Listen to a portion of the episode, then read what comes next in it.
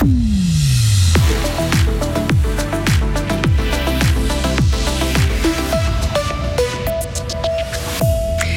Fribourg-Gotteron devra en passer par euh, les pré-playoffs. Dans ce journal, Jonas Ruffieux nous expliquera en quoi consiste cette étape.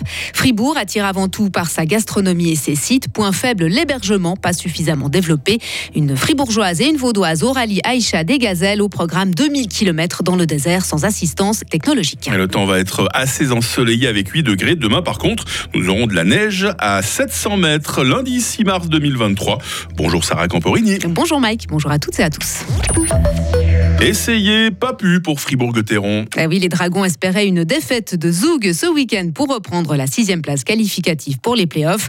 Mais les champions de Suisse en titre n'ont pas flanché. Les Fribourgeois devront donc passer par des pré-playoffs pour espérer affronter bien en quart de finale. Les explications de Jonas Ruffieux. Fribourg-Gotteron a manqué d'un point l'objectif de sa saison régulière, à savoir accrocher le top 6 pour s'offrir directement une place en playoff. Finalement, et malgré des victoires lors des deux derniers matchs, les Dragons terminent septième une unité de Tsug et devra passer par une phase de pré-playoff. Les pré-playoffs, qu'est-ce que c'est? Fribourg-Gotteron n'y a encore jamais participé. Avec ce championnat à 14 équipes, on laisse une chance aux 9e et 10e de participer aux playoffs. Ainsi, le 7e affronte le 10e, le 8e affronte le 9e dans une série au meilleur des trois matchs. En d'autres termes, celui qui remporte deux parties se qualifie pour les quarts de finale, le perdant, lui, part en vacances. Fribourg affrontera Lugano demain soir à la BCF Arena puis jeudi dans le Tessin. Si besoin, un acte 3 se disputera samedi à Saint-Léonard. Gauthieron joue donc une bonne partie de sa saison sur ces deux ou trois matchs et sera favori face au Luganais puisque Fribourg a battu quatre fois Lugano en quatre rencontres cette saison.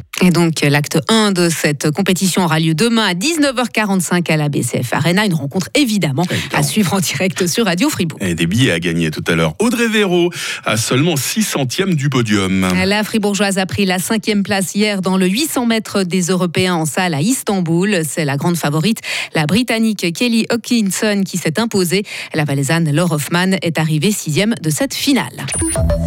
Le Gruyère, la maison Caillé et la beauté des paysages. Pas de grosse surprise dans les conclusions de l'étude comportementale mandatée par l'Union fribourgeoise du tourisme, l'UFT, présentée vendredi devant la presse. Les hôtes qui viennent dans le canton sont surtout motivés par sa gastronomie et certains de ses sites.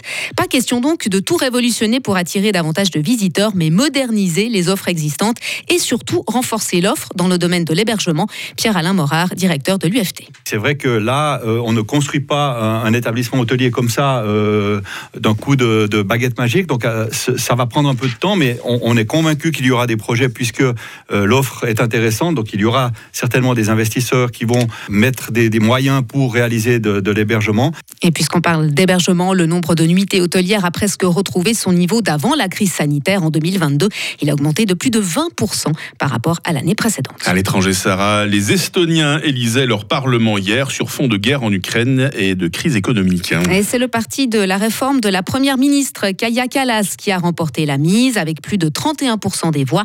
La formation de centre droit améliore son score des précédentes élections, mais il devra toutefois former une coalition avec un ou plusieurs autres partis au législatif. Et pour finir, partir à la conquête du désert durant dix jours. Oui, c'est ce que fera Mélanie Grenu, habitante de Manance. Dès mercredi, cette broyarde de 35 ans, infirmière et mère de deux enfants, va participer au rallye Aïcha des Gazelles au Maroc avec sa coéquipière, la vaudoise Karine Randin.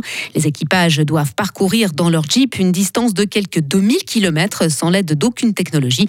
Mélanie Grenu. Moi, je vais être à la navigation. Quand même une petite précision pour ce rallye. Donc, c'est fait avec carte et boussole. Il n'y a pas du tout de GPS.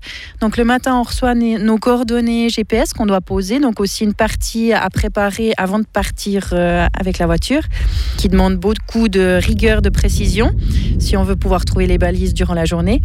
Donc ça, c'est mon rôle. Et puis Karine euh, sera au pilotage. Et nous retrouverons Mélanie Grenu et Karine Randin dans le journal de 7h et l'éclairage de 7h30. Le rallye Aïcha des Gazelles, c'est joli ça comme euh, nom pour une course. Hein. N'est-ce pas Une espèce de Dakar féminin, si on veut bien. Ça. On en parlera peut-être dans le 5 sur 5 également tout à l'heure. Je dis ça, je dis rien. Merci beaucoup Sarah, on se retrouve avec toute l'équipe dans quelques instants. Retrouvez toute l'info sur frappe et frappe.ch.